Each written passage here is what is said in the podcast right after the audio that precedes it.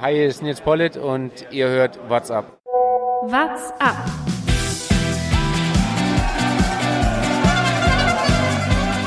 Über Kopfsteinpflaster, da hat man immer mit dem gewonnen. Kann ich den Ärger der Triathlon-Fans sehr gut nachvollziehen. Nein, nein, nein. Nein, das ist natürlich Realistisch berechnet, Thomas. Der Radsport-Podcast. Deswegen wird er ist er auch nur ein schiefer Gesamtfahrer. Ruhe hier im WhatsApp-Studio. Es geht los. Ich habe die Aufnahme gestartet. Die Vuelta war so spannend, als wir das letzte Mal den Podcast aufgenommen haben und dann kam ein wunderbares Zeitfahren. Darüber wollen wir natürlich heute sprechen. Bei mir im Studio, wie immer, der Thomas, Servus, hallo. der Jonas. Hallo. Ist euch schon mal aufgefallen, dass ich eure Namen rein? Und der Lukas. nee, das passt nicht ganz, ganz in die Reihe rein. Ne? Vielleicht sollte ich mir was anderes, einen anderen Namen zulegen. Wäre mal eine Idee. Reden wir über Radsport. Die äh, Vuelta war wirklich sehr spannend. Als wir das letzte Mal noch äh, gesprochen haben, die Big Four waren innerhalb von 20 Sekunden. Ja, und dann äh, kam so ein 36 Kilometer Zeitfahren. Dann hat äh, Roglic beschlossen, jetzt dreh dich mal ein bisschen rein und dann äh, war es vorbei mit, mit dem Spaß. Ja, und Quintana An hat beschlossen, Top 4 habe ich keinen Bock drauf. ich werde jetzt mal durchgereicht. Wie kann man bei einem Zeitfahren drei Minuten verlieren? Punkt ein eins. Können wir- Zeitfahren. Ja, aber du kannst keine drei Minuten beim Zeitfahren verlieren. Junge, Junge, Junge. Ja, das war letzten Dienstag, oder? Glaube ich, ja, letzten Dienstag war das Zeitfahren. Irgendwann letzte Woche. Und Nairo Quintana hat gnadenlos versagt. Ja, vor allem, weil seine Teamkollegen einfach so viel besser waren. Also Soler war, hat ein gutes Zeitfahren gezeigt, weil Werde war ja jetzt auch nicht, ist auch nicht so komplett untergegangen, glaube ich, 1,50 oder sowas hat er verloren, aber Soler mit 1,20, das klingt schon so, klingt schon so viel, aber so wie er einfach das komplette Feld distanziert hat, Roglic, äh, muss man sagen, dass die tatsächlich dann noch ganz knapp dahinter waren. Also von den Platzierungen her zumindest. Ja, er ist einfach ein super Zeitfahrer, äh, muss man dazu sagen. Es waren noch einige, die da mithalten konnten, aber eben keiner von den äh, absoluten Favoriten auf die Gesamt, äh, Gesamtführung. Pierre Latour kann man noch erwähnen. Sehr, sehr gutes Zeitfahren. Hätte ich ihm gar nicht zugetraut, dass jemand von AG Desert La Mondial äh, so ein anständiges Zeitfahren fährt. 1,14 nur Rückstand tatsächlich auf Roglic. Und äh, dann, wie du schon gesagt hast, Max Soler, also ähm, er ist so viel besser im Zeitfahren als die, die Gesamtfahrer da, die da mitgefahren sind, ähm, dass ihm das so einen äh, richtig enormen Vorsprung jetzt schon eingebracht hat. Und der Berg, was man in den letzten Tagen gesehen hat, eben auch nicht so stark Das ist äh, ja das in Interessante. Bedrängnis zu bringen ist. Ja. das ist ja das Interessante, man hat nach dem Zeitfahren, denkt man sich so, ah, hat das jetzt gereicht? So frühes Zeitfahren, könnte schon nochmal kritisch werden. Quintana, wenn er am Berg angreift, kann er schon wieder aufholen. Und dann siehst du die nächsten Bergetappen und, und Roglic hängt einfach alle ab. Ja, Was ist also los mit dem Kerl? man, man, es, es sieht schon merkwürdig aus, vor allem wenn man die im, im Vergleich nebeneinander fahren sieht, weil er doch äh, deutlich schwerer ist als äh, die jetzt die anderen, die da vorne sind. Also Lopez, Quintana, Valverde, Pogacar auch, den man jetzt dazu zählen muss. Aber ich glaube, man kann das Zeitfahren schon noch so ein bisschen als Ausdruck von wie gut ist man eigentlich in Form sehen. Also wenn man sieht, Tadej Pogacar, der auch eine Etappe gewonnen hat, äh, danach, jetzt in der Woche, äh, sehr, sehr stark in Form. Der Platz 11 belegt im Zeitfahren, 1,29 Rückstand auf Roglic. Ähm, mit Sicherheit ein deutlich äh, schwächerer Zeitfahrer als er, klar, das spiegelt auch diese Zeit wieder, aber eben deutlich vor, vor den anderen. Und ich glaube, da sieht man schon, wer, wer die Form irgendwie hat, um dann auch ein langes Zeitfahren zu überstehen. Und Quintana hat die Form offensichtlich nicht mehr, weder beim Zeitfahren noch am Berg. Der Quintana ist durch. Aber ja, wie du gesagt hast, krass, dass Roglic halt auch am Berg dann einfach irgendwie noch so der Beste da vorne ist. Also dann weiß ich nicht, was da noch passieren soll. Ähm, also viele Bergetappen oder so kommen jetzt ja nicht mehr. Ähm, wüsste nicht, was da noch passieren soll, was äh, Primoz Roglic da von ganz oben noch vertreiben soll. Aber du wür- würdest trotzdem bei der nächsten Grand Tour wahrscheinlich wieder Quintana als deinen Ich bin Favoriten Absolut sehen. weg von Quintana. Ich habe ja auch vor der Vuelta Quintana nicht als Favoriten gesehen, aber, Ja, aber letzte, letzte Woche, wo Woche, wir waren, da wirkt er noch, ja, da wirkt er noch so stark. Und er hat sogar Jonas noch gesagt, ah, jetzt hast du Quintana genommen, dann kann ich ihn ja nicht nehmen. Da war der, das war glaube ich ein oder zwei Tage nach seinem Etappensieg da, dachte man, Junge, der ist, der hat vielleicht noch ein bisschen was in den Beinen. Und dann hat er aber wohl alles bei dieser Etappe rausgehauen und ähm, denkt sich jetzt, ja, ab jetzt mache ich Urlaub. Was ist los mit dem Paten? Don Quintana. Er scheint er scheint's irgendwie nicht mehr ganz zu schaffen. Also auch bei der bei der Tour hat er immer wieder eine Etappe drin, wo er so viel besser ist als alle anderen, dann auch die Etappe gewinnt, aber über über drei Wochen scheint es nicht mehr hinzubekommen. Generell kann man sagen, wir haben vorher auch kurz schon im Vorgespräch drüber gesprochen, dass er, er ist schon sehr konstant bei den Rundfahrten. Ich äh, habe hier gerade seine Zahlen offen. Seit 2013 ist seine schlechteste Platzierung äh, 10 bei den Grand Tours äh, den jetzt ah nee, 12. 12. ist er einmal noch geworden, 2017. Aber man muss sagen, die letzten vier Grand Tours, da war 12, 10, 8 und 8 und jetzt eben bei der Huelta wird es auch nicht äh, sehr viel besser werden. Also man sieht schon, es wird irgendwie ein bisschen schwächer. Er hat immer irgendwie einen Etappensieg drin, aber so ganz reicht's dann doch nicht mehr über, über eine, eine volle Distanz von so einer Grand Tour. Muss man mal sehen, wie es in seinem neuen Team wird, neues Umfeld, neue Trainingsreize, ob er da nochmal auf den alten Stand hochkommen kann. Aber natürlich ähm, quatscht man sich selber so ein bisschen wieder rein in Quintana jedes Mal, wenn man ihn sieht. Weil der sieht einfach so leicht aus und dann sieht es am Anfang doch recht flüssig aus, was er da am Berg macht. Nur dann reicht's am Ende leider nicht. Ja, er ist konstant solide, konstant gut, aber nie gut genug für ganz oben. Er kann dann immer irgendwie hinten raus die entscheidenden Attacken nicht mitgehen ähm, oder fällt dann irgendwann hinten raus.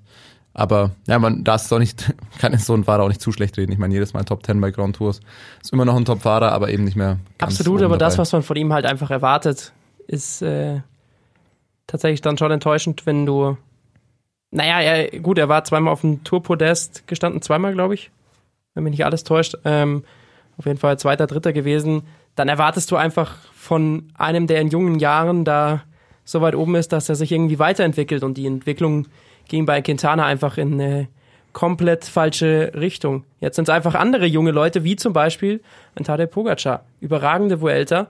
Ähm, und wenn der so weitermacht, dann kann der vielleicht sogar noch an Valverde vorbeikommen, weil er fährt am Berg ähm, sehr souverän. Fährt super stark, ähm, richtig gut in Form. Er hat, glaube ich, den Vorteil, dass er im Gegensatz zu den anderen sich voll darauf konzentrieren konnte. Er hat nicht so viel Druck, hat dieses Jahr die ähm, die Kalifornien-Rundfahrt. Kalifornien-Rundfahrt genau gewonnen. Eine Vorbereitungsrundfahrt, die quasi während der Tour de France so ein bisschen läuft, auf die Huelta. Und ähm, er ist ein super Bergfahrer, was wir wissen, ich hatte es letztes Mal schon gesagt, ähm, hat die Tour de l'Avenir letztes Jahr gewonnen. Ähm, aber dass er so stark ist, ist dann doch überraschend. Aber wahrscheinlich hängt es tatsächlich mit den anderen zusammen, die schon andere Grand Tours gefahren sind dieses Jahr und er da relativ frisch und ohne Druck reinkommen kann. Hatten wir letztes Jahr schon gesehen mit Enric Maas von, von De Koenig, der da äh, ein super Ergebnis abgeliefert hat. Und dieses Jahr ist es er, der da äh, richtig gut fährt. Hat jetzt ein bisschen was unter einer Minute Rückstand auf Valverde auf Platz zwei. Ähm, mal sehen, es kann natürlich sein, dass Valverde noch ein bisschen einbricht, weil er jetzt inzwischen doch schon sehr, sehr alt ist. Ja, und ich glaube, da ist die Chance für ihn nochmal vielleicht sogar auf Platz zwei zu springen. Aber die, wenn man das anschaut, ähm, nachdem wir gerade gesagt haben, Tour de California, dieses Jahr gewonnen, das ist, wenn man die Namen da durchgeht, gar kein so schlechtes Omen für später. Äh, Tour de California-Sieger 2018, Egan Bernal. 2016, Julien Alaphilippe. Ja. Das äh, ist eine Ansage. Ja, mal schauen, was man von dem nicht so erwarten kann. Er ist sein Vorteil wahrscheinlich dieses Jahr da im Gesamtklassement ist, dass er der ausgeruht, ausgeruht, am ausgeruhtsten ist. Gott, weiß man, was ich sagen will. Ähm, er hat sich auf, wahrscheinlich am ehesten nur auf diese ähm, Vuelta vorbereitet und ähm, ist das wahrscheinlich sein Highlight dieses Jahr. Das ist sein Vorteil, aber mit äh, 20 Jahren ähm, da so vorne mitzufahren, ist schon eher vielversprechend für, für die nächsten Jahre auch.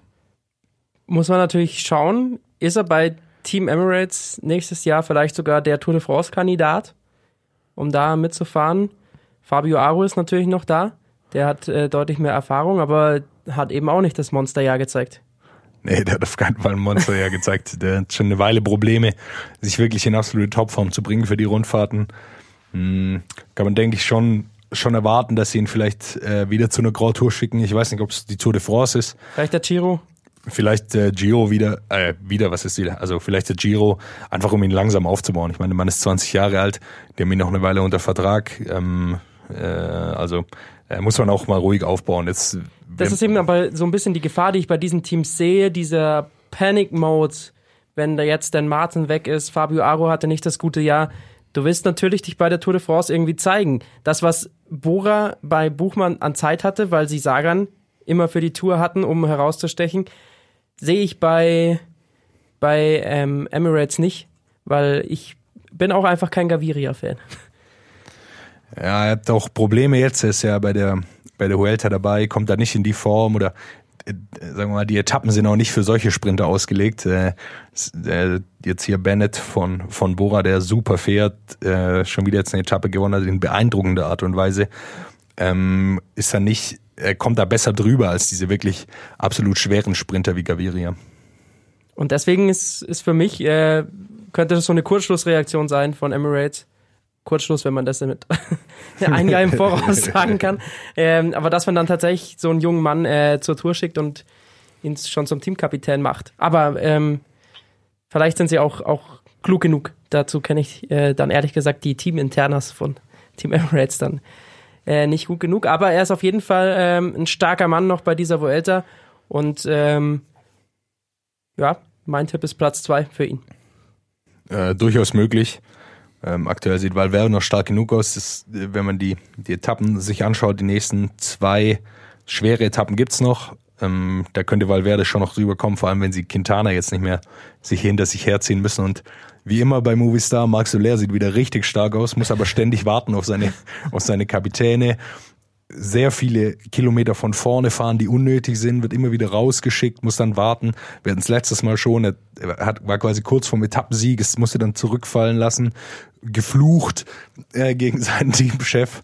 Also äh, dem, äh, der ist, glaube ich, macht drei Kreuze, wenn, wenn Quintana und Landa weg sind. Äh, vielleicht äh, dann mal sein eigenes Ding machen kann. Äh, ich finde, wir könnten langsam eine neue Kategorie einführen, oder? Also ich meine, wir haben die Strapazen, wir haben äh, Blick übers Lenkerband, wir haben Ausreißer, Ausrutscher, dazu kommen wir dann später auch noch. Aber ähm, inzwischen äh, muss man sagen, so ein Movie, wie nennen wir es? So nicht mehr Movie-Star. Mo- Mensch Movie-Star. so die wöchentliche äh, Pannentaktik oder wie meinst du jetzt? Oder Ja, wir reden irgendwie jede Woche über Movie-Star und wie sie es verkackt haben, oder? stimmt tatsächlich. Äh, langsam muss man, also, Also wir haben öfters über Movistar inzwischen in negativen Sinne gesprochen als über Katjuscha. Das hat einiges. Tatsächlich, ja. Ey, ja, man, man, man schaut sich halt immer die Fahrerliste an, die sie so mitnehmen und man denkt immer, ja, eigentlich müssten sie es reißen. Also sie müssen, jetzt haben sie Valverde auch äh, auf Platz zwei. Es ist nicht so, dass sie jetzt komplett äh, Richtig, aber Äh, es, ist, es wirkt trotzdem so, so unzusammenhängend. Es Absolut. ist, jeder kämpft für sich. Ja. Sie wissen nicht so ganz, für wen sie fahren immer. Dann ist einmal fährt Valverde für Quintana, dann fährt Quintana für Valverde. Marc Soler muss ständig auf die anderen warten. Niemand weiß, wie gut er, wie gut er äh, wirklich wäre, wenn er mal aufs Gesamtklassement fahren dürfte. Weil er oft, du hast es schon gesagt, hat das beste Zeitfahren vom ganzen Team abgeliefert, obwohl er die ganze Zeit Helferdienste für die Jungs da leisten muss. Das ist eine merkwürdige Situation, die die haben. Und ich, ich glaube wirklich nicht nur Marc Soler, wahrscheinlich das ganze Team. Die wissen das ja auch. Die sehen auch die Live-Bilder und wie alle unzufrieden sind und sie kriegen es nicht wirklich hin. Ja, ich glaube, die hoffen einfach, dass das Jahr dann vorbei ist. Und ich muss gestehen, um mal wieder was Unseriöses mit hier reinzubringen, weil das ist ja gefühlt immer mein Part hier. Ähm, ich bin ja Fan des Radherstellers, den Movistar hat, aber ich bin absolut kein Fan der Lackierung der Räder. Das ist für mich das nächste Glaubst du, das Desaster. hängt zusammen, Ja, Thomas? das ist für mich das nächste Desaster bei diesem äh, Team, weil also sehr viele äh, Lackierungen des Radherstellers gefallen mir da sehr gut, aber ich schaue jedes Mal und immer, wenn die Movistar-Lackierung dran ist, gefällt es mir schon gar nicht mehr. das, das macht das Desaster komplett. Thomas, ehrlich. Thomas hat auch vorhin äh, die Startnummern analysiert. Ja, Vielleicht kannst du uns da nochmal dein, super. dein Ergebnis nennen. Das ist nächste, die nächste Rubrik, unseriöser Thomas-Input. Ähm, ja, es ist ganz offensichtlich ein Merkmal der Startnummer. Je mehr Einser du drin hast, desto besser bist du. Die Top 5 hat alle eine Nummer 1 äh, in ihrer Startnummer. Wer hat es als erstes nicht mehr? Quintana hat keine 1 mehr drin, hat die 7. Klar, dass er nicht vorne angreifen kann. Und wer ist ganz vorne? Primoz Roglic, der hat zwei Einser drin, 131. Das ist ganz klar, dass der das gewinnen wird. Ich meine, das ist ja einfache Mathematik. Ähm, deswegen haben wir das jetzt ja schon mal geklärt. Okay. Ich wollte Aber nur sagen. äh, Startnummer 111 ist äh, taucht gar nicht so weit vorne auf, ne? Äh, müsste ich suchen. Äh, ah, Platz 39, ja, aber das, sind, das ist dann auch schon Aus- wieder zu viel. Okay. Aber ich meine, es zusammenhängt von den, von den Top-Fahrern, dass Quintana da diese schiefe 1, die 7 hat und äh, dann auch der schiefe Fahrer ist. Okay. Macht ihr mit dem seriösen Part weiter, das war's jetzt wieder von mir. Ich melde mich zu den Stravazen wieder. Wenn man noch kurz erwähnen muss, glaube ich, auf Platz 4, äh, auch mit der Startnummer 1, eben wie es Thomas gesagt hat, Miguel Angel Lopez fährt eine ganz anständige Vuelta, äh, kann aber dann, äh, ist jetzt auch noch ganz gut drauf, war, ist gestern gut, äh, gut am Berg gefahren, kann aber äh, die anderen nicht abschütteln, kommt also nicht, nicht sonderlich weit nach vorne oder macht, kann keinen großen Schritt aktuell mehr machen. Kämpft, glaube ich, mit Pogacar so ein bisschen um Platz äh, und damit das weiße Trikot. Die fahren beide noch in der Kategorie. Und Bora ist wieder ganz gut vertreten, nicht nur durch äh, Bennett im Sprint eben, sondern Maika auf Platz fünf, der auch ein äh, sehr, sehr gute Huelta fährt. Und ich glaube, da kann Bora auch wieder sehr zufrieden sein damit. Bora ist extrem gut. Sam Bennett äh, zwei Etappen gewonnen. Ähm, das grüne Trikot ähm, hat Quintana tatsächlich noch, an zumindest. ähm, er ist aber da nur geteilter Dritter mit Valverde, denn auch da Roglic vorne vor Pogacar. Es ist äh, bei der Vuelta einfach extrem schwierig für, für Sprinter ein grünes Trikot zu holen. Es, ich weiß nicht, es scheint so komplett unwichtig, dieses grüne Trikot. Das macht so langweilig und das ist, das ist irgendwie schade. Problem ist auch, dass, äh, dass es sehr viele Ausreißersiege gibt. Also auf so Etappen, wo eventuell ein Sprinter durchkommen könnte, ähm, gibt es auch zu wenig Aber kein starke reiner Teams. Sprinter. Nein, aber Benne hat man jetzt schon gesehen, der kommt da einigermaßen drüber über die meisten Hügel. Aber es gibt wenig wirklich starke Teams, die die Ausreißer einfangen können. Äh, fast täglich gewinnt irgendein Ausreißer. Das macht es natürlich noch mal schwerer für die für die reinen Sprinter da äh, was zu reißen. Also im, äh, im grünen Trikot und die die Streckenführung noch mal mehr. Also wahrscheinlich wird es einfach Roglic im Vorbeigehen mitnehmen. Wahrscheinlich, ja. Fährt halt dann noch mit einem heim. Äh, umkämpfter ist tatsächlich das äh, Bergtrikot. Das ist zumindest zwei Fahrern nicht so richtig egal, sondern es geht nämlich zwischen Madrazzo und Bouchard. Heiß her, sechs Punkte Unterschied. Allerdings glaube ich, dass da der Franzose von Age Dessert einen kleinen Vorteil haben wird. Zumindest sah er jetzt stärker aus. Madrazzo hat viele Punkte auch am Anfang dieser, ähm, dieser Vuelta gehabt. Sah stark aus gestern. Hat gestern äh, quasi bei der Etappe dann das Trikot übernommen, äh, konnte da deutlich mehr nochmal zulegen, immer gegen Ende des Anstiegs. Sieht da am besten aus, glaube ich. Hat, die, hat relativ gute Chancen, da durchzukommen mit dem Trikot. Da muss ich sagen, freue ich mich immer, wenn es darum geht, weil jedes Mal, wenn Madrazzo eingeblendet wird, äh, muss ich mich freuen, weil der hat, finde ich, von allen Fahrern das netteste Bild, das unten in der Grafik eingeblendet wird. Habt ihr das im Kopf? Nee. Er da mit seiner Brille so, also ich, schaut ungefähr so, ich kann es euch mal zeigen hier. Schaut ungefähr so aus und der guckt immer so ganz nett mit seiner Brille, hat er so ein ganz nettes, leicht schiefes Grinsen und guckt da rein, das ist überragend. Um es mal zu beschreiben, es sieht aus wie gefühlt wie ein siebenjähriger Schuljunge. Ja, ich wollte es nicht so Mit so einer viel zu großen Brille, die er Ja. von seiner Oma aufgesetzt bekommen das hat. ist ganz genau so. Das ist ganz genau so. Aber es, er guckt so nett aus. Und dann kommen jedes Mal die Fahrer und haben diese verschenkten Arme und entschlossen gucken und er so, hm, hallo, hier bin ich. Das finde ich überragend. So. Madrazzo Ruiz. Äh, wir haben aber trotzdem natürlich eine gute Vuelta gezeigt für äh, Team Burgos. Das ist jetzt auch nicht äh, so selbstverständlich, dass die so oft eingeblendet werden. Da glaube ich, ähm, hat Madrazzo schon ordentlich mal was gezeigt, was er, was er drauf hat. Vielleicht sich für höhere Aufgaben noch höhere Teams qualifiziert. Ja, möglich ist es sicher, aber für die Teams ist es halt hauptsächlich wichtig, ja, immer vorne vertreten zu sein in den Gruppen. Wenn dann sowas bei rausspringt, ist es nochmal besser, wenn sie dann einen haben, der gut über die Berge kommt und dann sich immer die Punkte holt. Sind ja auch nicht so viele Teams, sind da gar nicht dran interessiert, immer dieses Bergtrikot zu bekommen. Ähm, und für die ist es eine super Gelegenheit. Sie haben da einen guten Fahrer, ähm, um sich zu präsentieren und auch zu sagen, okay, die, also die haben eine Wildcard bekommen für diese Tour, äh, für die Huelta. Äh, und da müssen sie natürlich auch sich ein bisschen zeigen und ein bisschen für Action sorgen. Da kann man nicht nur hinten mitrollen und hoffen. Dann würde ich sagen, kommen wir zu den Highlights der vergangenen Woche. Ausreißer und Ausrutscher. Unser Ausrutscher hat äh, mit der spanischen Botanik zu tun. Würde ich, so würde ich es mal nennen. Oh, ist es ein Ausrutscher? Äh, ein Ausreißer, habe ich Ausrutscher gesagt? Du hast Ausrutscher Nein, gesagt. Ich Wir haben meine ja vorhin natürlich auch absolut das- Ausreißer. Wir haben ja vorhin auch diskutiert. Wo stecken wir das denn jetzt hin? Ähm, also ich finde die Botanik sehr schön. In Spanien. Mehr. Klär die Hörer auf. Ähm, vor, welche Etappe war denn das? War das der äh, Gilbert-Sieg? Nee. Ich glaube, es war Nee. die elfte Etappe, kann das sein? Ich glaube, Sieg von Bennett. Bin mir nicht sicher. Es tut ja auch nicht zur Sache. Im Endeffekt äh, gab, gab es eine Etappe. Äh, da gab es ein äh, schönes Helikopterbild von oben. Und dieses Helikopterbild äh, hat ähm, ja ein, ein Dach, eine Dachterrasse, einen Balkon gefilmt. Äh, und auf diesem Balkon standen äh, ein paar Pflanzen Die, äh, Nenn's doch beim Namen. Es war eine Cannabisplantage. Bevor du jetzt da weiter rumstotterst und dir überlegst, wie du es umschreibst. Ja, es wurde im Kamerabild im Worldfeed eine Cannabisplantage entdeckt. da wird gekifft, ne? Jetzt sag das.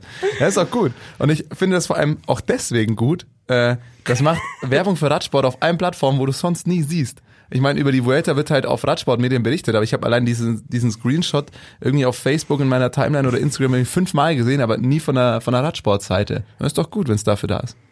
Also Radsport jetzt äh, bekannt durch, durch Weed. Weiß ich nicht, ob das dem äh, eh schon Doping geprägten Sport äh, gut tut. Da- Das Aber müssen wir mal untersuchen. Wäre, wäre Cannabis leistungssteigernd? Ähm, es ist auf jeden Fall auf, auf der Dopingliste. Also ich meine, Ja, na, natürlich.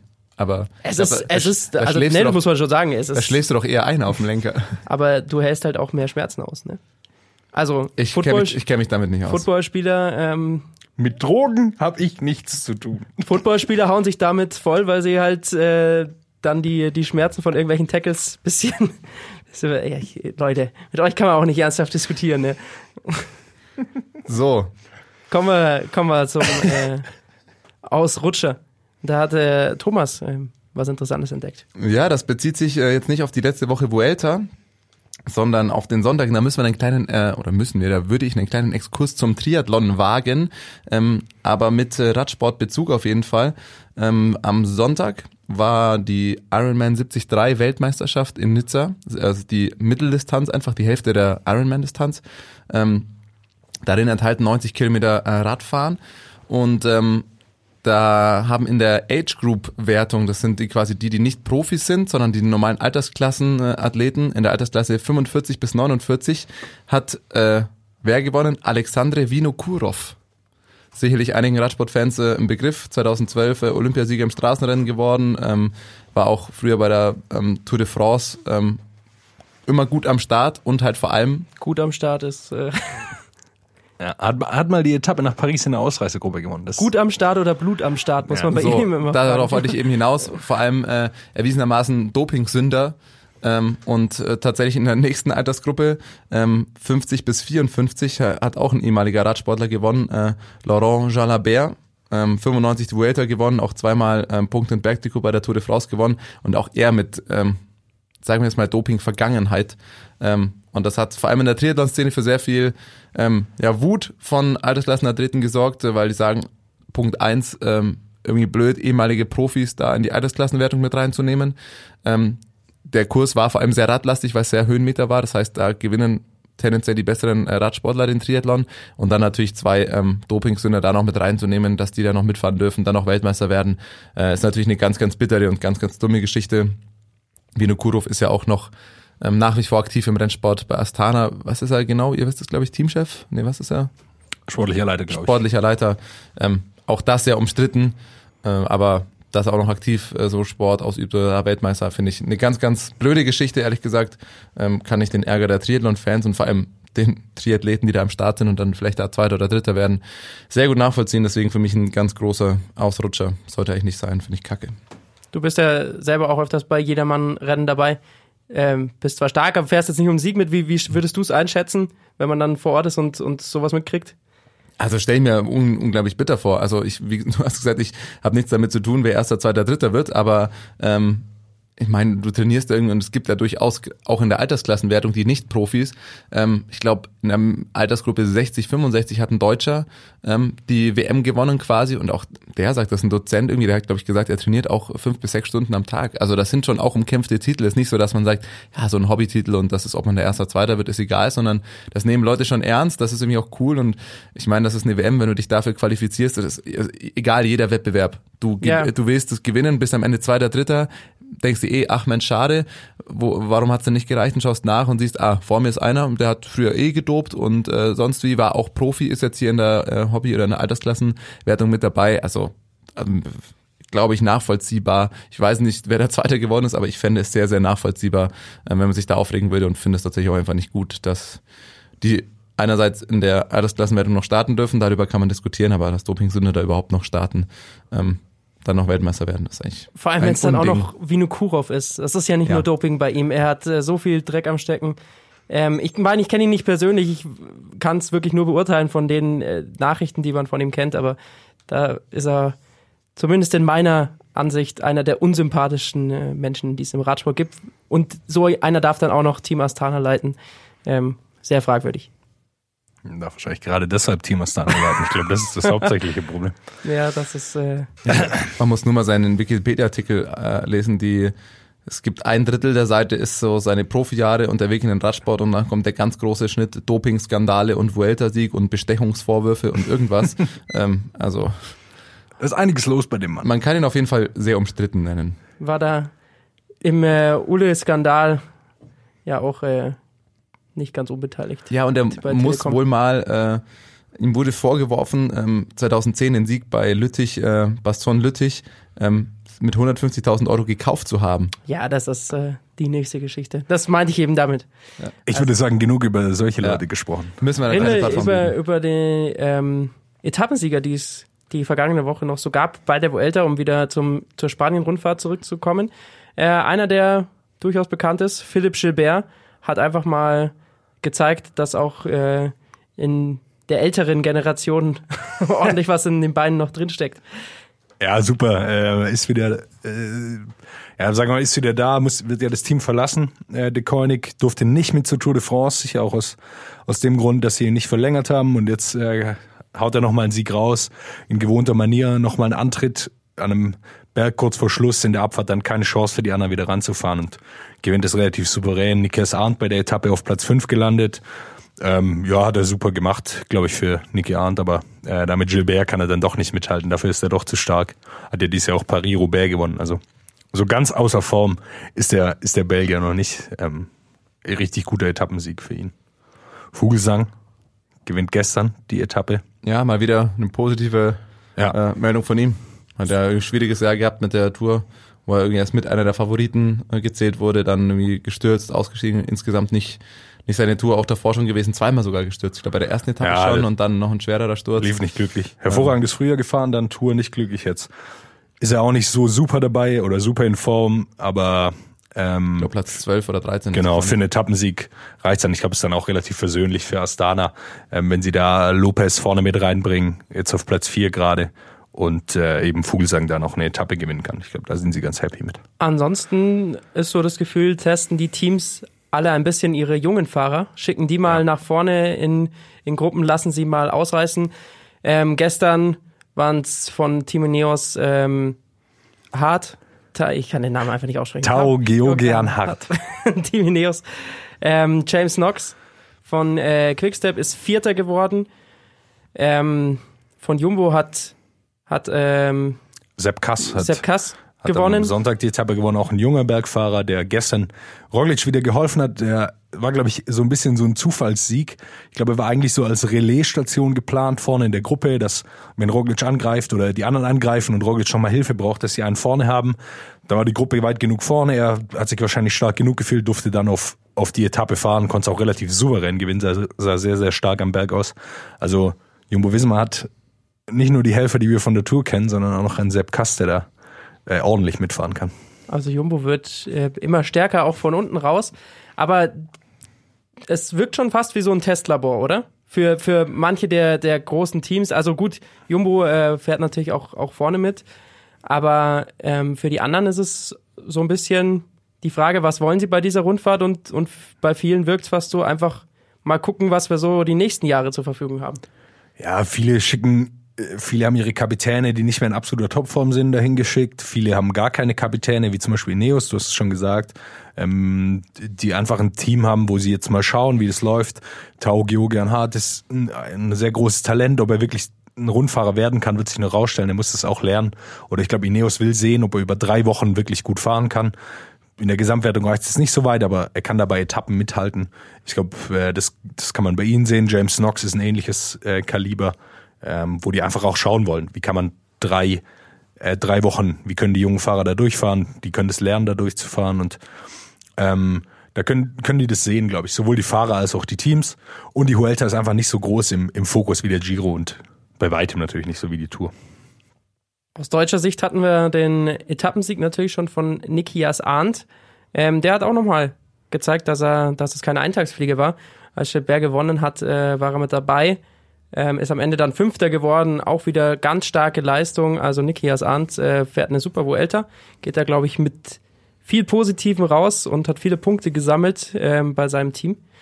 Vielleicht auch für die kommende Saison. Und dann gab es eben noch diese Sprint-Etappe, die Sam Bennett gewonnen hat.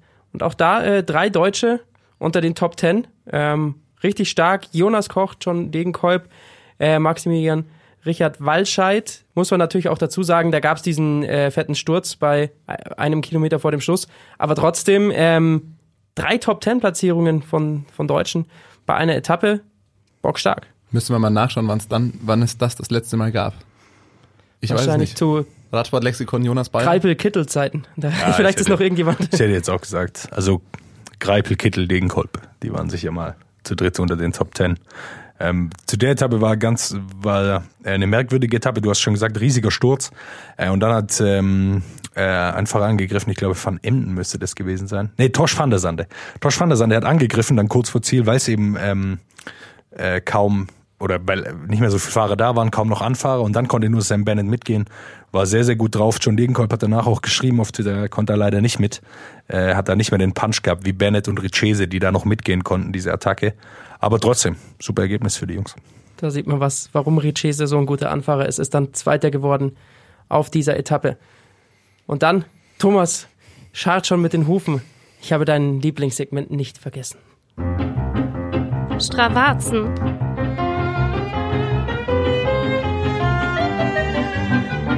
Ja, wir waren ja gerade schon bei Etappensiegen und äh, eine Etappe hat ja Tadej Pogacar gewonnen äh, letzte Woche, das war am Freitag. Ähm, das hatten wir schon thematisiert und da passt sehr gut ähm, ein Segment raus. Das behandelt nämlich diesen äh, Schlussanstieg. Ähm, das war in Spanien, müssen wir mal gucken, wo die genau hingefahren sind. Das war, glaube ich, von Bilbao Start ähm, und dann in die Berge. Auf jeden Fall dieser Schluss, Climb, CA 265 Climb heißt das Segment, der Name ist unspektakulär. Ähm, aber die Zeit und die Leistung sehr, sehr spektakulär. Das war nämlich der Schlussanstieg, den Pogacar da hochgerast ist ähm, und sich da den Sieg geholt hat. Und der hat einen ganz, ganz deutlichen Vorsprung. Ähm, kurz zu den, äh, ja, zu den Zahlen außenrum. Das ist 3,7 Kilometer lang, das Segment. Durchschnittliche Steigung 11 Prozent. Also geht 400 äh, Höhenmeter rauf auf knapp 4 Kilometer. Ist schon viel. Ähm, Tadej Pogacar fährt das immer noch mit 17,7 kmh, aber vor allem mit 415 Watt.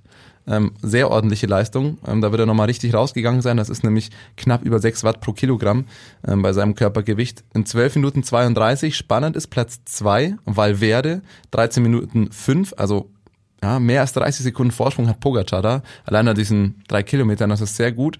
Ähm, und geteilter zweiter Platz, da ähm, Valverde mit Vincenzo Nibali. Der ist das auf den Tag genau vor zwei Jahren gefahren. Da ist die Vuelta nämlich auch da ähm, diesen Berg raufgefahren. Da war das auch der Schlussanstieg, also sehr gut vergleichbar. Und äh, auch Nibali war gleich schnell wie Valverde und wie, Nibali ist bei der Etappe immerhin Dritter geworden. Also war auch vorne mit dabei, ist das auch ähm, hochgefahren. Äh, die Tour damals ja Nibali Zweiter, Froome gewonnen, ähm, die Vuelta. Und äh, deswegen durchaus beachtliche Zeit von Pogacar darauf, da 30 Sekunden schneller als äh, Valverde oder Nibali.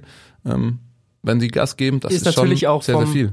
vom, vom Rennverlauf aber unterschiedlich gewesen. Also vor, ich weiß jetzt nicht die genaue Etappenzahl, aber das war ja nicht die längste Etappe ähm, bei dieser Vuelta. Also ähm, man muss auch immer gucken, wie viele Höhenmeter wurden da vorgefahren. Nicht, dass jetzt jemand denkt, wie kann so ein Junge auf einmal schneller fahren als Nibali in, in Bestform.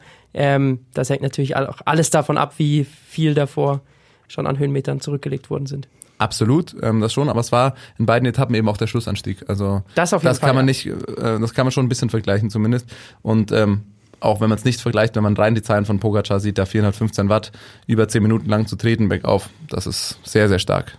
Das ist äh, tatsächlich bockstark. Es gibt noch ein paar andere Themen im, im Radsport, über die wir kurz sprechen wollen. Das Wechselkarussell geht, äh, dreht sich natürlich weiter. Ähm, Carapaz ist bestätigt worden, fährt nächstes Jahr also für die White Walker Ineos und wird die im Toursiegerteam sein. Äh, ja, ich weiß gar nicht, was seine Rolle sein wird. Es ist mir noch nicht so ganz klar, was er, was er vorhat. Sie haben ja eigentlich ihre drei Rundfahrtkapitäne. Äh, wahrscheinlich, ich vermute, er- sie wollen einen zur Huelta schicken. Das fehlt ihnen dieses Jahr. Da können sie Carapaz äh, gut hinschicken. Glaubst du nicht, dass er für Froome arbeitet? Doch, aber äh, ich glaube, sie können, sie können sich halt erlauben mit Thomas, Froome, Bernal Ähm, und den anderen Jungs, die da auch stark am Berg sind, also Pools, Kwiatkowski, die werden sie sicher versuchen, wieder besser in Form zu bringen zur Tour als dieses Jahr. Und dann können sie sich, glaube ich, erlauben, dass sie auch einen Kapitän zur Huelta schicken. Weil ich glaube, das passt ihnen gar nicht, wie sie da gerade auftreten.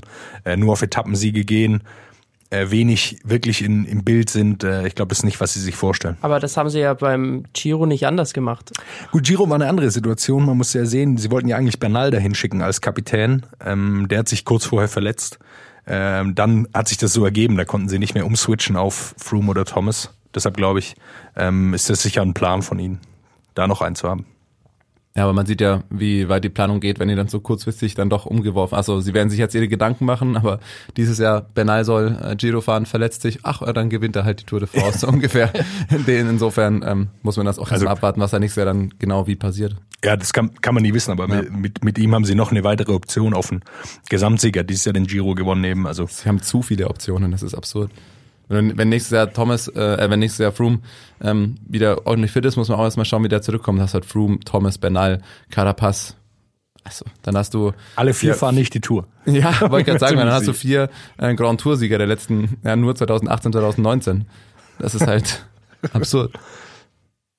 Ja. Wechsel gab es auch noch ähm, bei Education First. Es gibt einen neuen Teamdirektor, Matti Breschel. Der ist vor allem mir noch bekannt äh, vom Radsportmanager-Spiel 2010. Da erinnere ich mich noch, immer wenn man da Tour de France gespielt hat. Ähm, wollte ich immer mit Andy Schleck gewinnen. Und in dem kleinen Team war natürlich auch Matti Breschel. Und es gab eine Etappe über Kopfsteinpflaster, da hat man immer mit dem gewonnen. Du musstest einfach nur, sobald Kopfsteinpflaster angefangen hat, ihn als Ausreißer vorne wegschicken, dann hast du das Ding gewonnen und hattest am Ende äh, das grüne Trikot. Radsportmanager? Ist das so wie Fantasy Manager jetzt auch oder was, was ist? Das ist ein Computerspiel. Also so wie Fußballmanager eher. Ach, du, du stellst dein Team auf. Du siehst einfach dann so ein Radrennen, kannst auf, aber auf einen klicken und sagen. Ist das zufällig, wie das Rennen dann ausgeht, so quasi, oder ist das? Nein, nein, nein. Nein, das ist natürlich. Realistisch berechnet, Thomas. wie vehement du dich gerade erhoben hast von deinem Stuhl, wo du schön hinten dran liegst und auf einmal halt, stopp, beleidigt da jemand meinen als Teenager geliebten Radsportmanager. Vor allem ist es einfach absurd, wie lange ich das immer gespielt habe, weil das Problem war, ähm, so eine Etappe hat halt trotzdem dann eine Dreiviertelstunde gedauert, weil du musstest alles machen. Du musstest äh, Flaschen holen zwischendrin. Das heißt, du musstest immer wieder kurz das Rennen anhalten und einem sagen, okay, jetzt musst du Flaschen, damit die vorne nicht, nicht abkratzen. Äh, dann hatte man meistens einen in der Ausreißergruppe, hat dann, mit dem man versucht hat, das Bergtrikot und irgendwie die Sprintwertung zu gewinnen. Und dann auf einmal kommt dann so Nachrichten hinten, Sturz oder so. Dann gab es manchmal auch so Bugs, wo einfach einer nicht mehr weitergefahren ist, sondern auf der Straße. dann war das auch noch dein Teamkapitän. Aber gut, es ist, äh, geht vielleicht alles ist jetzt so weit. Ich stell mir das gerade vor im Hause Bergmann. Lukas, hast du deine Hausaufgaben schon gemacht? Mama, ich kann nicht, ich muss Flaschen holen. Aber dann, ihr hattet eine glückliche Kindheit, oder? Wenn man dann so 21 Etappen Tour de France gemacht hat, das hat halt schon mal 21 Stunden gedauert. Ach du Scheiße. Ja, äh, das wäre mal was. Das Spiel holen wir wieder raus und kann man das noch spielen? Ja, klar kann man das noch spielen. Ja, machen wir eine Tour de France an einem Tag. Challenge. das ist, eine Tour de France in 24 Stunden. Sehr viel Spaß, da kann man Andy Schleck gegen, äh, was weiß ich, die hatten ja damals nicht die richtigen Namen. Ich glaube, die Caleb Evan oder so. äh, nee, nicht Caleb äh, Evan, das hast du nicht gefahren. Caleb Ev äh, Evenepoel, Caleb Evenepoel, da war's. wie, wie hieß er denn? Tour de France-Sieger. Evans. Kettle Evans, nicht Caleb. Richtig. Hat, fängt auch mit C an. Äh, der hieß dann Kettle Evans. Aber ähm, wir wollen zurück zu Matti Bresche kommen. Abgesehen davon, dass er damals bei mir die Kopfsteinpflaster-Etappen gewonnen hat, war er auch im realen Leben sehr guter Klassikerfahrer und ich glaube, das könnte Education First mit dem Material, was sie an Fahrern haben, ganz gut tun. Äh, ja, ist ein super Klassikerfahrer, der soll sicher noch mal ein bisschen mehr äh, Expertise da reinbringen. Sie haben das Team schon dazu dieses Jahr mit Alberto Bettiol eben äh, schon gewonnen, äh, eine große, also die Flandern-Rundfahrt. Da haben sie einen Supermann, dann haben sie noch ähm, Sepp Vanmarke, sehr, sehr guter Klassikerfahrer, vor allem Paris-Roubaix. Also sie haben dann ein Team zusammen, Michael Woods ist noch zu nennen von den, von den Leuten, die sie haben. Sie haben dann ein Team, das äh, auf die Klassiker gehen kann. Ähm, und ich glaube, da soll Matti Bresche nochmal mit seiner Expertise ein bisschen mit reinhelfen, auch um den Jungs zu helfen, was, in, was Positionierung, Taktik im Rennen und sowas betrifft. Kann er die sicher unterstützen. Das ist also der Neuzugang bei Education First. Ansonsten haben wir die Tour of Britain aktuell. Ja, es wird auch so ein bisschen wie die Deutschlandtour genutzt. So ist länger als die Deutschlandtour. Acht Etappen sind es. Ähm, wird auch ein bisschen als Vorbereitung für die für die Weltmeisterschaft genutzt. Ist ja auf dem im gleichen Land, sage ich mal, wie wie die Weltmeisterschaft auch ein gutes Klassikerprofil. Am Anfang war es jetzt ein bisschen leichter. Äh, erste Etappe gewonnen von Dylan Grönewegen. Äh, zweite Etappe dann Matteo Trentin. Der soll auch als Kapitän eben von Italien mit ähm, äh, zur Weltmeisterschaft gehen. Und die dritte hat wieder Grönewegen gewonnen. Führungstrikot ist gerade Trentin. Nächsten Tage wird es ein bisschen schwerer. Ähm, noch zu nennen ist Mathieu van der Poel, der da wieder vorne mit rummischt.